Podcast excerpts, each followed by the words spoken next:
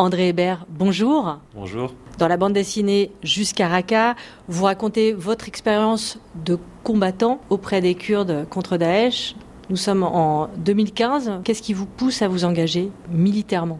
À ce moment-là, euh, il y a déjà les atrocités que commet Daesh euh, contre euh, les minorités religieuses ou ethniques, que ce soit en Irak ou en Syrie. Et j'ai vu qu'il y avait des Kurdes qui résistaient dans une ville qui s'appelait Kobané et qui résistaient avec peu d'armes et leur courage m'a impressionné. Après, je suis allé me renseigner sur qui ils étaient et pourquoi ils se battaient et je me suis rendu compte que il y avait vraiment un projet révolutionnaire basé sur la démocratie directe, le partage des richesses, l'égalité homme-femme tout un tas de valeurs qui, moi, euh, m'inspiraient aussi dans mon militantisme depuis euh, déjà à ce moment-là presque une dizaine d'années en France. Euh, très vite, je me suis rendu compte que c'était mon devoir de militant d'aller là-bas et j'ai pris la décision finalement assez rapidement. Vous n'avez aucune expérience militaire avant de partir?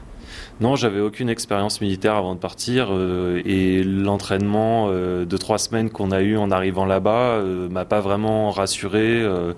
On a eu des cours de langue. Heureusement, quand je suis arrivé sur le front, c'était un front calme où j'ai pu continuer à apprendre, mais euh, je connaissais rien de tout ça. La première fois qu'on m'a mis une arme entre les mains, j'avais presque peur qu'elle m'explose à la figure. J'en avais jamais touché une de ma vie avant.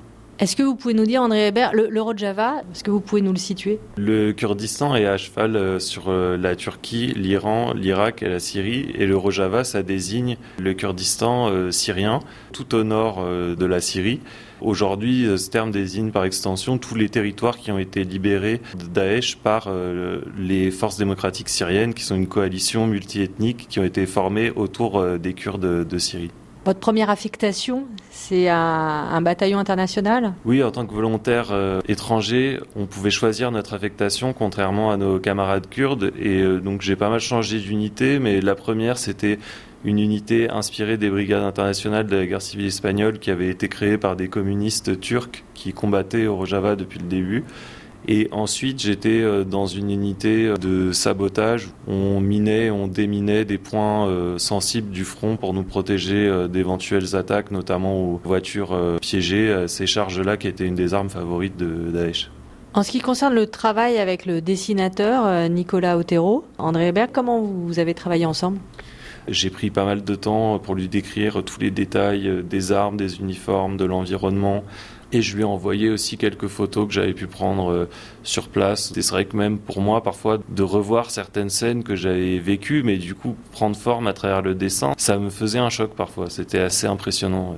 Et le fait d'en faire une bande dessinée après, effectivement, parce que vous aviez déjà euh, publié votre témoignage écrit, c'est pour toucher un plus large public, la bande dessinée? Oui, surtout un public plus jeune et moins politisé, j'espère, parce que parce que le but c'est pas de prêcher euh, des convaincus et, j'espère que la mémoire de ce qu'on a pu faire là-bas, de ce que les Kurdes font, euh, de ce à quoi euh, les combattants internationaux ont contribué, bah, j'espère que ça pourra inspirer des générations futures et qu'elles aussi s'impliqueront dans des luttes parce que je suis sûr qu'il y en aura de nouveaux sur le même modèle que là-bas. André Hébert, merci. Je rappelle donc le titre de votre bande dessinée avec au dessin Nicolas Otero qui vient de paraître chez Delcourt jusqu'à Raqqa.